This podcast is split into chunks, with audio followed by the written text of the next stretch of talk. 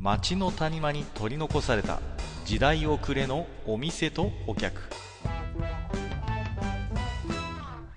タバコ取り出し一服しても聞こえてくるのはざれ言ばかり。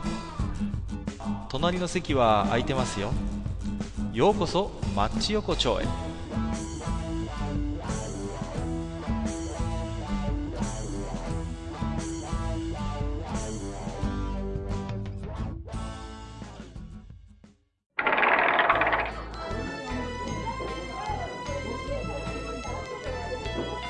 大将まだやってる？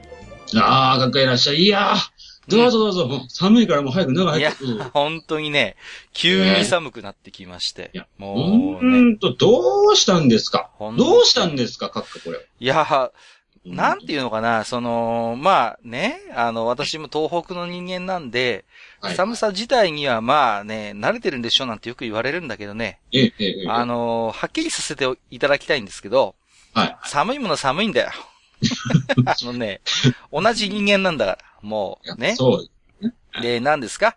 まあこれをお聞きになってる頃はね、あのーリスナーの皆様も年末年始だっていうことでね、ええ慌ただしくされてるかなとは思うんですけれども、はい。まあ、なんですかね、こう年末年始大寒波到来ということでね。なんか、本当にね。ねえもう、ちょっとこう、なんて言うんですかね。あの、うん。誰でもさ、あの、人ん家入るときはドアノックするもんじゃないですか。いや、本当にね、そうそう、ちょっとお邪魔しますよってね、そう一言あって叱るべきなんだけど、そうそう。あいつらと来たらですか。なんですか本当にもうね、こう人ん家を土足で踏みにじるような、本このね。この、もう犯罪ですよ、これは本当に。まあね。いやー、まあね、そんなね、寒い、またかつ慌ただしい年の瀬ではあるんですけれどもね。はい。まあちょっと聞いてくださいよ、大将。まあ、私もね、もうこの年になりましたんでね。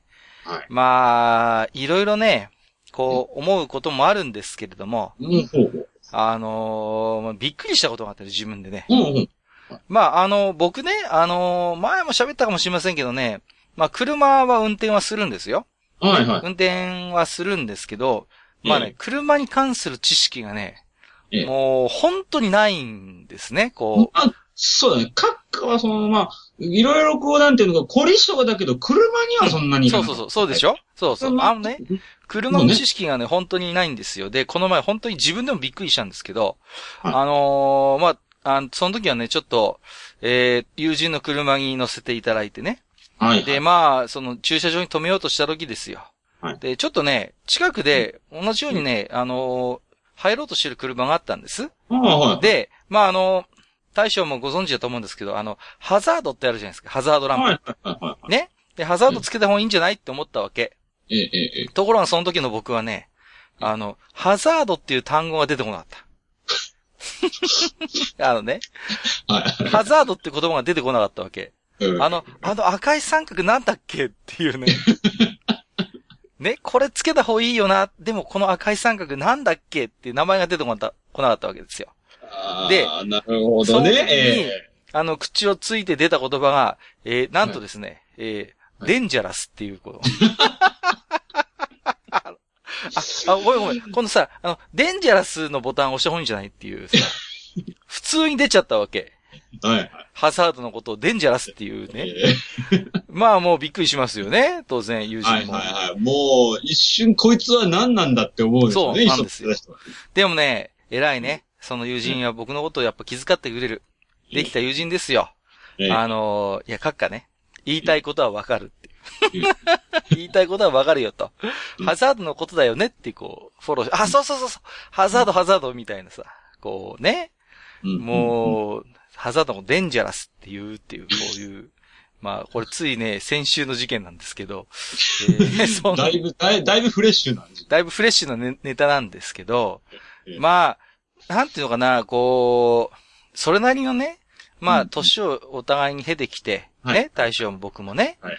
まあ、世間で見れば、まあ、どっちかといえばおじさんですよ、言ってみれば。まあまあまあ。大変失礼なねまあまあどっちかというか、まあもう、もう、もうおじさんですよね。まあね、えどう考えたっておじさんじゃないですか。まあ、大将には失礼かもしれないけど。えいやいやいやいや、もう私ももう、いやいやでもさええ、大、なんていうのかな、あの、おじさんっていう生き物はさ、ええなんか僕もこれは、あの、幻想として持ってたんだけど、だ大体世間でやってることっていうのは、そつなくできるもんだみたいなイメージって、なんかあるじゃないですか。はい、はい。ところがね、そういうおじさんに自分がなってないっていうね、こなるほどね。ああ、なるほど、なう。るほど。うん。だからもうさ、ハザードランプのことをデンジャラスって言ってみたりとかさ、もううん、うんまだね、あの、本当にその、まあ僕がね、結構、どっちかというと不器用なタイプの人間なんですよ。はい。で、なんかね、こう喋ってると割とこう、まあ自分で言うのも変ですけど、割とポンポンこうね、言葉が出てくる方だから、まあ割とね、こう、リスナーさんなんかにもたまに言われるんですけど、カッカさんって多分器用なんでしょうね、何でもできそうですよね、みたいなこと言われるんだけど、はい。もうね、全然そんなことないわけですよ。いや、まあ、多分ね、あのーあまあ、常連者たちの中にはまだ気づいてる方もいらっしゃるかと思いますこの方、意外と不器用です。いや、あのー定例はね、かなりできるんですよ。定例的、なんていうかな、こう、うん様式というかね、もう。定例があるものはかなりあの、そつなくかなりね、もう、スラスラっといけちゃうんですけど、はいはいはい。ちょっとした時にね、あの、そういうボロが出ちゃう。そうなんです今までね、あ大将とはね、長い付き合いだから、もう、閣下はね、そういう人間だっての分かっていらっしゃると思うんですけど、あのね、あの、いろいろあるんですよ。で、うんこの前ちょっとね、実は、嫁さんとね、あの、あと息子と、ちょっとまあ、あの、たまにはね、あの、温泉でも行ってみようっつって、はいはい。まあちょっとあの、そんな高いとこじゃないですよ。もう健康ランドに毛が生えたような温泉ね、行ってきて一泊してきたんですよ。はいはい。で、大将も温泉行くときあるでしょ？はいはい、もちろん、で、あの、温泉行くときってさ、こええう、タオル一枚で、こう、入るでしょ？こはいはいはい。もちろんもちろん。う、ね、お風呂にさえ。ね？えで、あのー僕ね、これ、本当に、ちょっとこれは、ちょっとしたカミングアウトなんですけど、はいはい。あのー温泉とか行った時に、あのタオル一枚でえ、あのーうまくね、石鹸を泡立てられないんですよ。あのね、わかるかな？なんかあれか、あの、2、3回こすっただけでもうなんかちょっとあの、なんていうの、あの、石鹸水になっちゃうみたそいうな感じ。あのね、だからさ、よく見てるとすごいなと思うんだけど、あのタオル一枚でさ、えもう全身すごい泡だらけにできる人もいるじゃないですか。はいはいはいはい。ね？私のタイプでしょ、どっちかって。マジですか？あのね、あれが僕できないんですよ。どんなに頑張っても、あの、タオルで、うまく、あの、泡立てられないっていうね。けどさ、あもう、最近どっちかっていうと、こう、石鹸よりも、なんかボディーソープをいやいやいやうんそう。多いいや、そう一緒一緒一緒。だから、その、うんその温泉もね、ボディーソープだったわけ。ええで、まあ、普通にタオルにさ、タオル濡らして、ボディーソープ、まあ、ピュッピュってこう、つけるじゃないですか。はい。で、まあ、あの、それをさ、タオルをこすり合わせて泡立てたりするんでしょ？はいはいはい、知りますよ、そう。ね？あれができないんだよね、こえー、な、な、な、なん、う？でな、なんかでこう、体を、いや、なんとなくこうさ、あの、ボディーソープつけて、タオルこすり合わせてうん、ね、泡立つかなと思ったら、大体泡立たないんだよね。で、あ、で、どっちかっていうとね、多分ね、ボディーソープの方が最初泡立ち悪いと思う。タオルでやれば。ああ、そうなんだ。うんうんうだからあのね、僕本当にこれ素直な気持ちなんですけど、あの、タオル一枚で、あの、すごい体を泡立てられ、泡立たせて洗えて、かつ、最終的にそのタオルを洗って絞って体拭いたりできるじゃないですか。そういう人って、うん器用な人って。だから、タオル一枚で、そういう、お風呂でできる、一通りのことをできる人を僕すごい尊敬してるんですよ。ね、僕はね、だまあまあわかるよ。その気持ちはわかるんだけどね、うんまあ、ちょっと、ちょっとね、あの、今回の多分話の趣旨とは違うんだけど、僕はね、実はね、あの、できれば、あの、体を泡立てて、いや泡立てて洗ったあのタオルで体を拭き上げたくない。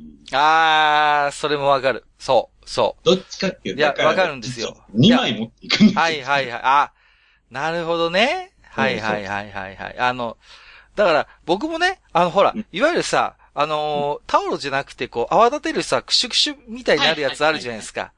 ね？あれだったらも、もちろん泡立つんですよ、ちゃんとね。そうそうそう。家の風呂ではそうやってるわけよ。その、うんああいう泡立つやつで、うんあ、の、クシュクシュさせて、泡立たせて体拭くわけ。もちろんそれはちゃんと泡で拭けるじゃないですか。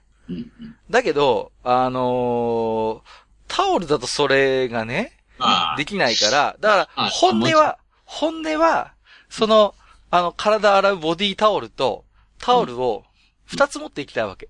いややっぱそうだと思いますよ。僕はそうですもん。うん。んところが、なんかね、このおじさんの変な見栄っていうか、タオル一本で行きたいんだよね、そこは。はい。わかった、わかった、わかった。あのね、カッカはね、まだね、わかった。俺はね、俺は今日ね、すごい発言を多分今からカッカにする。ああはいはいはい多分ね今日ショックで寝れないかもしれない。まあ本当ですか？はいはい。本当に多分ショックな。いやいや。カッカはね、まだね、おじさんになりきれてないおじさんなんだよ。そこはね、痛いとこついてきたね、それはね。うんあのね、多分ね、本当のおじさんはね、泡立ちとか気にしない。ええ多分気にしない。本当のおじさんは。えうんでも、ああいう温泉とか行くとさ、本当に薄いあの、備え付けの、いわゆる温泉備え付けのタオル、薄いタオルで、見事に泡立たせてるおじさんっていますけど、ね。けど、なんていうかね、それを多分ね、無意識にやっても、多分、あのおじさんたちはね。ああ、はいはいはいはい。で僕も多分結構無意識にもうその辺はやそこまで書くこと意識しないもん。うーん。意識せずに、もうなんかば、こう、何も考えずにこう、泡、泡立て動作っていうかな？泡立てるあの動きをしてて、あ、よしよしでやってるんですね。結局ね。ああ、そう。なんかそこまで細かく多分考えてないところがあってですね。だから、うんうんうんまあまあ、なんていうのかな、ちょ、ちょっと書くかね、少しあの、ちょっとやめ、もうちょっとね、あの、自分をね、自由にした方がいいです。あわ、もっと自由に泡立てた方がいいし。ああ、そ。そういや、なんかもうさ、泡立てるのが本当にへ、うんへ、下手くそで、ちょっとコンプレックスになっちゃってるコンプレックスなのかなそれは。泡立てるのがコンプレックス意味がわかんない。いやいやいやいや。でもね、いやだからそういう、なんかこう、いわゆる一人前のおじさんが普通にでき、できてそうなスキルを、やっぱりね、結構僕は身につけてないんですよね。じゃあ多分ね、一人前のおじさんは多分そういうこと気にしないんじゃないかな。ああ、だからね、まあ、大将の言ってることに寄せるならば、その、そういうことやっぱいちいちきまだ気にしてる？自分っていうのがまだおじさんになりきれてないのかな、ああ、だかもしんない。だからおじさんたるものそこまで気にしないみたいな、そうそうそう。だからこう、ほら、さっきのさ、あの、さっきのハザードの話もそうなんだけど、はいはいはいはい。本当のおじさんは多分、それを一瞬で、こう、もうなんかこう、あの、照れと同時に笑いに変えるみたいいやー、だから僕それがね、できなかったんです、その瞬間は。な。あ、あってなっちゃったわけ。あ、ああ、もうね、やっぱ、おまあ、大人っていうか、おじまあ、おじさんだなっていう、大人ってなんだろうって思った時、やっぱ、自分で自分のことこう、スッとこうね、カバーできるっていうか、フォローをこうパッてこう入れて、なんでもないことにしちゃうっていう。ね、そういうのうまさっていうのはやっぱ、いわねゆるこう、おじさんたち持ってるよねそのね、その、なんかある種のズうずうしさみたいなものをうん、まだね、ちゃんと持ち合わせてないんだよね、その、そう、だからこう、なんか周りの人が、まあ、この人なら仕方がねえかって思わせてしまう、あの、空気な、そのね。はいはいはいはい、うんうんはい。うん。いや、だからね、その、なんかどうしてもね、まだ僕の中で、こうね、おじさんっていうのは一通りのことをちゃんとできるもんだっていう、なんか固定観念がま、やっぱりあると思うんですよ、それは。だから、なんていうんだ、紳士と親父の違いでもある。多分そこってね。まあね、そうそうそうそう。わ、かるわかる、それは。うんまあ、どう、どう、どう、どうする、どっちを目指すのかっていう難しいところだよね。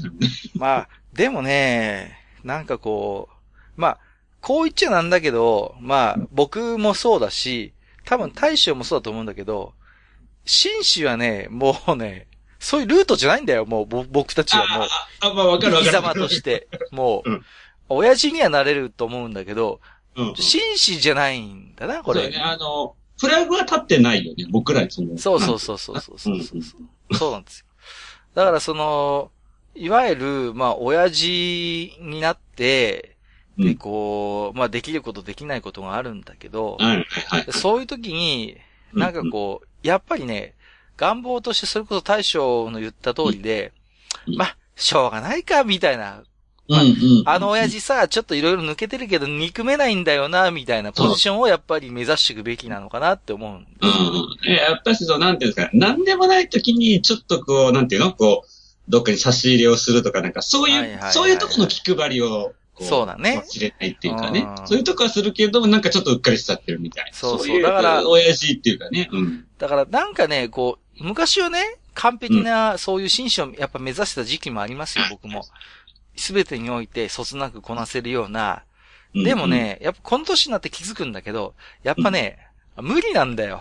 そうそう、ねもう無理で、でね、もうね、なんかね、だんだんね、こう、攻めれないんだよね。そうそうそう。でう、んそうなってくると、次に思うことは、まさに大将のおっしゃる通りでうん、あの、可愛いおじさんになろうかなっていうのがあるんですよ。だから、その、まあ、あの人ほんといろいろ抜けてるけど、まあ、でも、どこか憎めないよね、みたいな。やっぱそういうポジションに、まあ、を目指すのかな、のが、まあ、正解なのかな、みたいなところがやっぱりあ一って。番こう、なんていうのかな。まあ、なんて言うんだろうね、こう、まあ、楽に目指せるって言ったらちょっとこう、弊があるかもしれないけど。やっぱね、あ、の、疲れちゃうんで、その、すべてにおいて完璧を目指すっていうのが。うん、うん。そうそうそう。だから、そこはね、やっぱりこう、自分の中でもこの年になってくるとうん、なんかある種自分のできることできないことみたいなものを、うん。なんかこう、自分の中で、出てくるよね、ねやっぱね。うん、折り合いをなんかつけていって、うん。もうできないものはもうなんかある意味さ、うん。しょうがないよねっていうところで、うん。で、やっぱ自分のできるところで、その、やっぱり、なんていうのかな？自分の周りの人にできることがあるんだったら、そういうところで頑張っていくっていうのがうん、一つ、うんあるべき姿なのかなって最近ちょっと。やっぱりこう、パーフェクトを目指さ、目指すっていうか、パーフェクトはもう、ぶっちゃけ無理なんだよ。うん僕には、俺には無理なんだよ、パーフェクトは。いやいやいや 僕も無理なんですよ。うんそ。うそう。けど、その中でこう、なんていうのか、まあ自分らしい立ち位置をこう、どっかね、なんていうのかな。うん。うん。で、まあ、そういうのがこう、まあ逆にこう、他の人もそういう感じでこうね、こっちも許容できるのが一番いい親父像かな、なんてね、ちょっとね。そう今話聞きながら思ったけど。うんうん。だからさ、やっぱり、まあよくね、うんあのー自然体っていう言葉があるじゃないですか。で、うんまあ、すごい便利な言葉だから、僕らは本当に気軽に自然体、自然体って言っちゃうんだけど、うんでも本当の自然体ってすごい難しいんですよね。よね。うんだけど、やっぱり、僕らが目指すべきはそういう自然体であって、そう。うんなんかまあ、こうなんていうのかな、相手にもそんなにこう、まあ、なんていうのかね、あの、あんまりこう、なんていうかな、こう、構えさせないようなね、こう、ことができるようなね、親父になりたいよね。そうそうそう。だから、うん。なんだろういや、それねこ。そさ、この番組とかでもさ、さいつか言ってたけど、うんもうほら、このぐらいの年になると別にさ、こう、鼻がかゆいっていう顔してるだけでなんか怒られるっていうふうに見られるじゃんか、わかるそう。そうなんですよ。だから、そう、それはね、前うんもこのまあ、ちょこちょで喋ったけど、我々おじさんって、うんまあ、自分が思ってる以上に、うん迫力出ちゃうんですよ。そう、なんどうしても。だって、、大将だってそうだと思うんですよ。やっぱりうん、あの、これね、まあ僕と大将の中だから言うけど、僕らの中の気持ちって正直中学生ぐらいの頃からそんなに変わってないじゃないですか。勝ってた、勝ってた。本当にそう思うでしょ？実績として。そうそうそう。ね？そうだよ。だけどさ、確実に周りはそうは思ってくれないじゃないですか。だから、僕たちの気持ちの的にはさ、正直まだまだあの中学生のあの青臭い頃からそんなに変わったっていう実感はないんだけど、でも周りはもうあ、一発の大人、おじさんっていう風に見るから、ちょっとこう機嫌悪そうな顔したりすると、迫力出ちゃうんですよ。そうなんだよね。うん。だからそれはね、ほんと気をつけなきゃいけない。ああそれはあそれもやっぱさ、こう、こう、やっぱ通じてくんだよね。やっぱこう、なんていうのかな。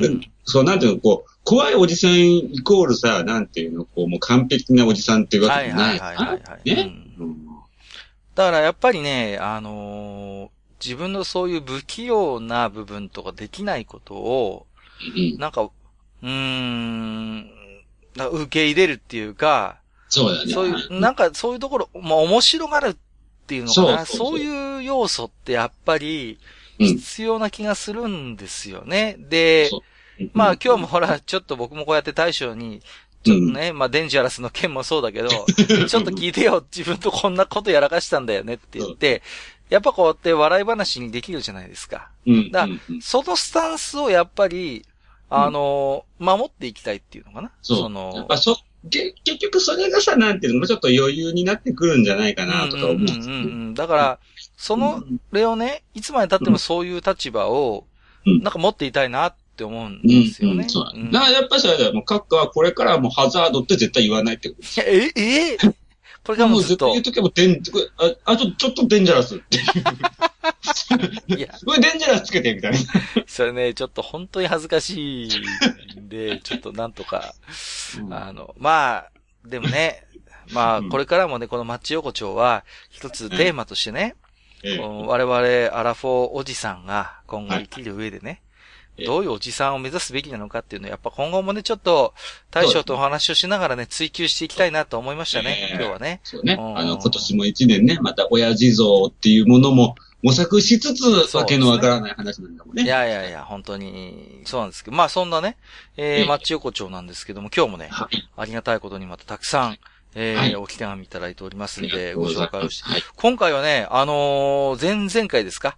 あのーはいはいみかんイズメシアっていうことでね、ね すごい話が出ましたけども。あのーもう、もう半分ちょっとした呪いの言葉みたいなやつですね。まあ、それに対してね、大変反響をね、いっぱいいただいてますんで、はい。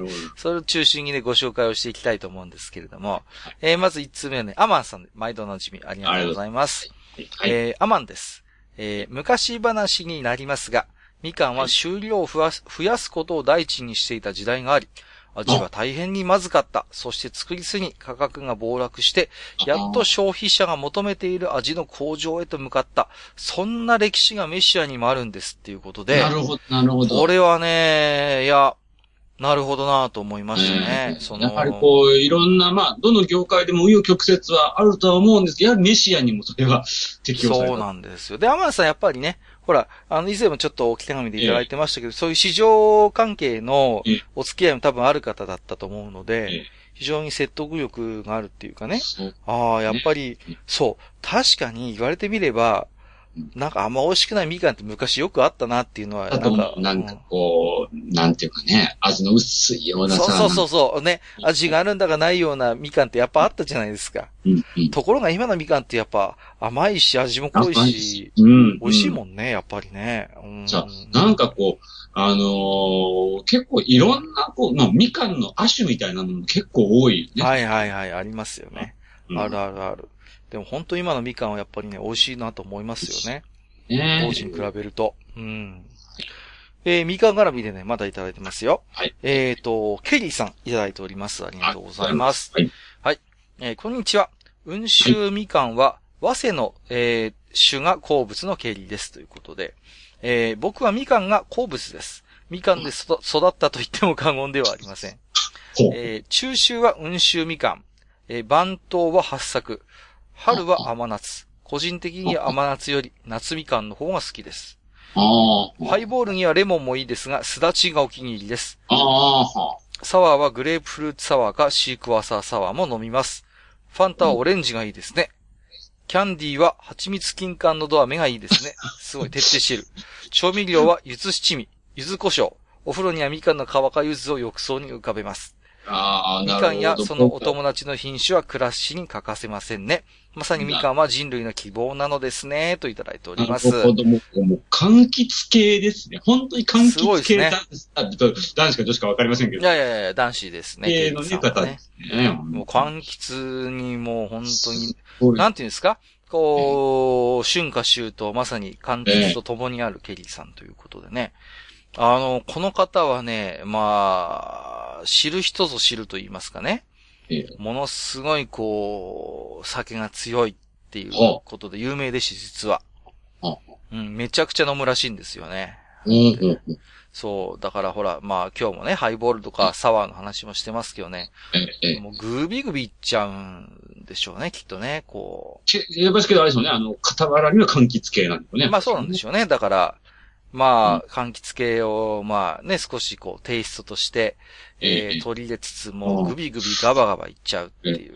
やっぱり私もね、あの、お酒の席での柑橘系は好きなんですよ。あの、いいですよね。僕も好きですよ。うんうんうん。えーまあ、あのね、ちょっとしたこう、揚げ物なんかにちょっとこう、柑橘系のね、果汁かけたりとかでそうそうそう私も好きですし、あとはあの、私、まあ、これはね、あの、ちょっとね、あの、もしかしたら、あの、すごい、えって思われるかもしれない。私ね、意外とね、あの、刺身を、うんあの、柑橘系の、まあ、ゆず、ゆず酢とかで食べるんですよ。ああ、はいはいはいはい。九州の方とかは聞きますね、確かに。意外と、あの、味噌汁とかにも、あの、ゆずじゃないですけど、かぼすっていう、あの、どちらかすだちに近いようなものとかそうそうそうを入れたりとかするのが好きなんですうん。いや、その文化はね、さすがに東北にはないんですけど。い、や私なんか、ああれなんですかね、やっぱり柑橘系ってどうしてもちょっとこう、あの、まあ、あの、瀬戸内からこっち行って、やっぱね、南のイメージはありますよね。ええ。そうそうそうそう。だから、その、なんていうのかな、我々東北人にとってみれば、そこまで柑橘類って、まあ、それほど、なんていうのかな、取れないっていうのもあるんでしょうけど、いろんな場面でそういう顔を出すような感じではないんですよ。やっまあ、やぱり。っぱりリンゴとかの方がね、そうそうそう、リンゴとかあっちの方が馴染みは深いんでね。ええそれやっぱあるんですけれども。いやー、でもよくあの、居酒屋さんとか行くと、ええ生えグレープフルーツサワーとかあるじゃないですか。えはいはい。で、なんていうの？お店によって、あの、絞るあの、ギザギザの山のついた、やつと、まあ半分に切ったグレープフルーツを、そのまま出してくる店と、はい絞ってくれる店があるんですよね。ああ、はいはいはい。その場で。そうそうそうえ。どっち好きです大将？自分でやるのが好き。私は、私あの私はね、あの、個人的にはそこに関してはどっちでも私はいいんですよ。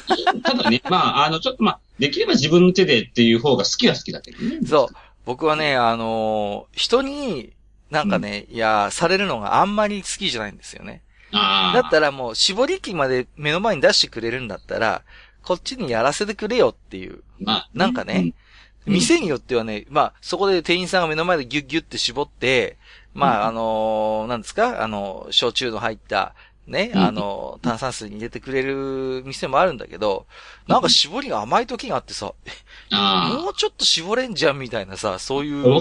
あ、さ、あの、も、もっとひどいのはさ、なんかこう、ほら、店によっては、まあなんかこう、生グレープフルーツサバーとか書いてて、普通にさ、あの、生出てこずに出てくるやつがある。あるあるあるある。え？あれはで詐欺だよ甘って思ったりするんだよ。あの、いわゆるもう完全にこれは、あの、元みたいなの使ってるだろう的なさ、どこが生やねんみたいな。それを生と言い出してこう。あれはね、やっぱちょっと一回またこう、その、ちょっと裁判した方がいい気がする。これは、ね、もうちょっと一回やっぱ裁判所またかなという気がしますよね。うんそううんで、おあもう一つ似たような感じで思うのはね、あの、ほら、まあ、ステーキ食べさせてくれるようなお店に行って、はいはいはいかけてくれる店とかけてくれない店があるじゃないですか。はあ、はいはいはいはい。わかりますソースをね、こう鉄あるあるある板でお肉が出てきた時にね、まあハンバーグでも。ありますよね。あるあるある。まあ、セルフソース、んセルフがけなのか、それともこう、ね、ちょっと、もうちょっとランクのいい店だったら、こう、かけてくれたりしたありますよね。ありますあります。僕はね、いかけたいんですよね、自分で。自分の量でやりあーわたい。かるわかる。そこもね。そこまでしなくていいよ的なところはありますよね。ある、わかるわかる。それも。ううんん、なるほど。だけどさ、やっぱかけるかけない問題はやっぱね結構でかい。ありますね。ここはね。確実に。えーと、次。えーはい三毛猫泣き太郎さんとお読みするんでしょうかね。あありがとうございます。はいえーと、閣下の、うんうんうんうんが耳耳に馴染んできたらこの店の常連っていうことで。これ確かによく言ってるのよね。そう。そうだね。あの、冷静になって聞くとね、うんもう僕はね、あの、相づちがね、あのーくどい。本当に、これは。これは自覚があるんです、これは。あの、少なければさ、自分で、まあ、あの、ああの、まあ、このね、あうんまあ、マッチ横丁もこうね、やっぱしはいはいはい一応はね、自分たちでも聞くけどさ、あうんなんていうのか、俺ね、あのっていうのがね、よく。大将は言うね。あのとかあれが多いよね、大将はね。もうね、本当ね、もうね、じじいかっていうような、いや、これはね、しょうがないですよ、本当に。やっぱりね、あの、やってればうん、どうしてもこう、パッとね、出てくればいいんですけどね、なかなかね、単語が出てくるのはね、ワンテンポ遅れるんですよ、これは。あ不思議だね、本当にね。不思議ですよね。いやうん、でもね、それはしょうがないっす。もう、でも、まあ我々こうやって、ポッドキャストでね、それを配信してるから、良くないよね、みたいな感じで話すけど、まあ考えてみてくださいよ。世のおじさんたちは毎日ね、街の居酒屋で、僕らよりも多分ひどいトーンでこういう感じの話してますから、大丈夫ですよ、そこは。ねまあもうね、僕居酒屋ですごい、もうなんか、おじさん二人組がさ、いやー、この前のあれは本当にあれだったよな。そうなんですよ。本当にあれはあれでさ、みたいなさ、指示語だけで話が通じるみたいなさ、すげえな、みたいな、いますからね。そうそうそうそう。うんうん、だからそれ考えるとね、ま、まだ我々はね、そこの境地には至ってないかなと。なんとかこうね、言葉にしなきゃいけないっていう思いがどうにかそうそう残ってるまだね、やっぱお伝えする以上はね、ええそうなんですよ。だからね、まあ、まだそのレベルには行ってないかなとは思ってはいるんですが、えっと、まだね、お機会をいただいておりまして、黒柳小鉄さん、ありがとうございます。えはい飲酒酩酊したお客さんよりもシラフの常連さんの方がおかしい。褒め言葉。で、どういうことですか笑い。メシア論を聞いて、駅前で服用冊子の代わりにみかんを笑顔で配る、綺麗めの女性を妄想しました。ということで画像もいただいてますけど、まあ、いわゆるね、よく駅前にいる、あなたはま〇〇を信じますか的なねはい、冊子を配るはい。ね。そうそう、そういう、まあ、みかんさん、まあ僕はね、あえてね、みかん教と言いますけれども、なるほど。えまあえ僕は、あの、正直言いまして、やっぱみかんはやっぱメシアだっていう考えは変わらないんで、なるほど。うん。まあそういうみかんガールっていうんですかね。はいはいはい。まあ、み、みかんが、ん？ん？みかん？みかんガール、うんみかんガールを雇って、ええ。ね、やっぱりあの、駅前で配るべきだと思うんですよ。あなたそれ、そのは、みかんを配るっていうことです。いやいや違います。冊子です。そこは。さし、うんあなたはみかんを信じますか？信じますか？そう。あ、なるほど。そうあのそうそ、そういうことなんですね。そうみかんに、まあなんか、懺悔しなさいみたいな、そういうあ感じ。なたはみかんに謝らねばならない。死後裁きに遭うみたいな感じで、死後みかんに会うみたいな感じで、こう。なるほど。ね、そうそうそうそうそう。いや、まあ、まあ、あのね、えっ、と、まあ、なんていうのかな、こう、まあ、信じる信じないはね、もう皆さんの自由ですけれども、まあまあまあ、え、私はもう、ここがちょっとノーコメントに、時間都合上ノーコメントにさせていただきまあすけれども。いや、あのー改めて後で聞きましたけど、もう大使は店を閉めたがってるのが本当に面白くて、もう俺も閉めていいかなみたいなの何度も言ってるからね。いや、面白かったなと。いや、ところがこのね、みかん問題はまだ、あの、おき手紙いただいてまして、はいはい。えーとね、はるさんいただいております。まあ、はいジョコジョ初めてかな？ありがとうございます。本当ですかね。ええ、えー、カッカさん、うんぬん言いながら、ブカブカみかん連呼笑い。えー、ブカブカは主に温州みかんかな？寒い時期に取るやつ。えー、みちみちみかんは、えーと、晩寒類と読むんですかね。えはいそういうのがあるんですね。主に春過ぎに取るやつということで。これだけ知ってれば OK じゃないかと、ということで、実はこの春さん、実感がみかん農家ということで。ああ、すごい。ね、にしても表現が病的で秀逸ということでいただいておりますけれども、ついに、いや、秀逸ではなく、もう本当にあの、病的です。いやいやいや、ちょっと待ってくださいよ。ち違うんですって。いや、あの、でもついにみかん農家の、えー、ご実家の方からね、こういうコメントをいただきまして、そうそうそうそう。やっぱりね、このまま話しましたけど、まあ、みかんもいろいろ種別はありますけど、まあ、はい。はい。その一つと分類としてやっぱ、ブカミ及びみちみっていう、ね、ああブカブカみかん及びみみちみちみかんっていう、なるほど、なるほど。そうそうそう、ありましたけれども、まあね、あの、カッカは、あの、ブカミちゃんがね、いや基本的に。僕はね、あの、ブカミを評価してるんですよ。ええええ。あのね、本来、果実の皮っていうのは、中身を守るためにあるわけじゃないですか。はいはい。そう簡単に食われないように。ええね、だって中に大事な果肉と種が入っているわけですから。ところが、どうですか、ブカブカみかん。ええあんなのだって、皮は合ってないようなもんですよ。そうですね。ね、簡単に中身をああやって許してしまう。まあね、言ってみればシリアルオーナーみたいな、ね、こう、みかんですよ。ね。簡単に人類に対して体を許しちゃう。ええなみかん。まあね、まあそれを人にとってはね、あの、ブカミのことをね、ビッチだ、バイタだっていうね、向きもあるかもしれないけれど、僕はね、あえて擁護したい。そうじゃない。あのねうん、ブカブカみかんがブカブカになったのはね、人類に対する、やっぱりね、配慮の末のことなんですよ。な、なるほど。まあ、じゃあ、みかん界のこう、マグダラのマリア的なそうそう、そうなんです。だから、あえてその身を犠牲にすることによって、そ。のね、人類に奉仕するという、やっぱりこう、みかんの崇高な精神性というのかな。うんまあ、一言で言うなれば。ええそういう現れなんですよ。なるほど、なるほど。ですから、あまりね、部下身に対してね、ええ石を投げてはいけない。あこれはこれはキリストも言ってます。ね。はい。そうそう。ね。君たちの中で、ブカブカみかん食べたことがないものから、ブカブカみかんに石を投げようと。はい。誰一人投げることができなかった。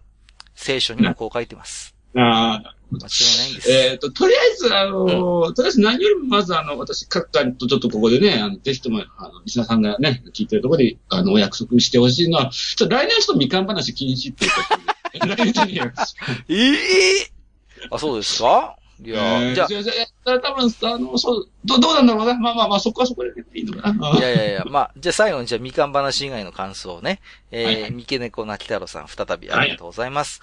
えー、結構前の回聞いていただいてまして、14夜拝聴えー、おう俺は逆に片焼きそばの案に不満ということで、ありましたね、片焼きそば話。だいぶ前だよね、これ。してましたね。焼きそばのパリパリの食感を最後まで味わいたいのに、後半になるとしなしなになるのは悲しい。だからって、あんのない片焼きそばだけひたすら食べるのもなぁ、ということで、出た。片焼きそば難話。しいね、とこだよね。片焼きそばはね、あのー非常に、まあ、食べ方に矛盾を抱えたね。あえてパリパリにしたにもかかわらず、その、あんでしなしなにさせるっていう、まあうん、自己矛盾を抱えた悲しい存在ではあるんだけれども。やっぱりね、その、なんていうのかな。やっぱり、変化をね、楽しむっていうことにシフトしていかなきゃいけないね。そうだね。まあ、やっぱりどうしてももう、あの、彼がこう変わることはかなり、あの、難しいから、我々がこうね、それをこう、どう理解して、どう扱っていくか。だから、片焼きそばにもやっぱり段階があって、まずあんがかかって、まだあんに体を許してない時間があるわけですよ。はい。まだ麺がパリパリで、そうですね。まああんが来たけどえ、私はね、パリパリのままなのよっていうう、ん。うん。ちゃんとウブな時代もあるわけ。うん。ところがね、片焼きそばちゃんもうん、やっぱりあの、社会の荒波に揉まれてね、そうだね。ねあの、抗うことに疲れてくるわけそう、ね。だんだん疲れてくるわけ。タバコの味も覚える。うん。はいね、酒も覚える。ほうね。なるほど。はいはい。必要なあんの湿気の攻撃の中で、ついに妥協してしまうわけです、片焼きそばも。そうだね。あうん私今、あんに流されてる。せっかくカチカチになったのに、また、あんの湿気でブヨブヨになってる。でも、そんな私も受け入れてって言ってるかのように僕には聞こえるわけです。ですからえー今日も、川通常運転です。はい。はいその、なんていうのかな、都会に染まっていく、なるほど。うぶな田舎娘をめでるかのように、片焼きそばもやっぱり、たしなんでいくべきなんじゃないのかな。ええ。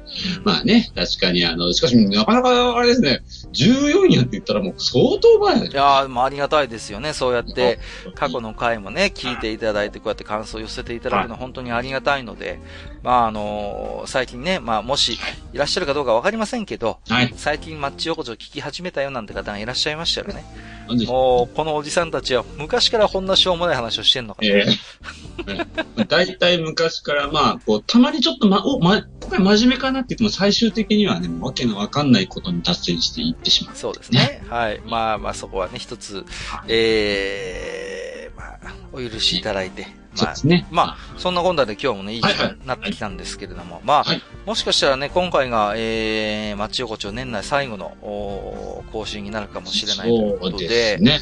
ええまあ本当にね、今年1年もね、こうやって、えー、大将と私のね、くだらないね。ヨタ話にね、皆さんお付き合いいただきまして、本当にね、本当にありがたかったですね。ありがたいですね。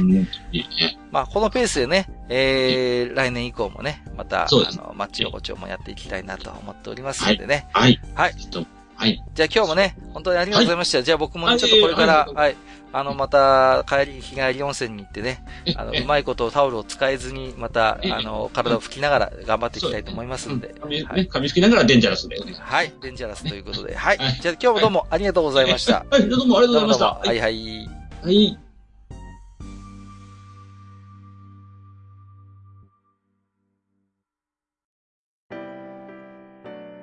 おっさん二人でお送りしているトークラジオ、マッチ横丁。番組では皆様からの置き手紙を募集しております。置き手紙はブログのお便り投稿フォームほか、番組メールアドレスからもお受けしています。番組メールアドレスは、マッチサイドアットマーク gmail.com matchside アットマーク gmail.com となっております。また、番組公式ツイッターでは、番組更新のお知らせ、次回更新予定日をご案内しております。ブログのリンク、またはツイッター上でマッチ横丁を検索してフォローしていただければ幸いです。また、公式ツイッターへのリプライや、ハッシュタグ、マッチ横丁をつけていただいたつぶやきも番組内でご紹介させていただく場合がございます。皆様からの置き手紙、お待ちしております。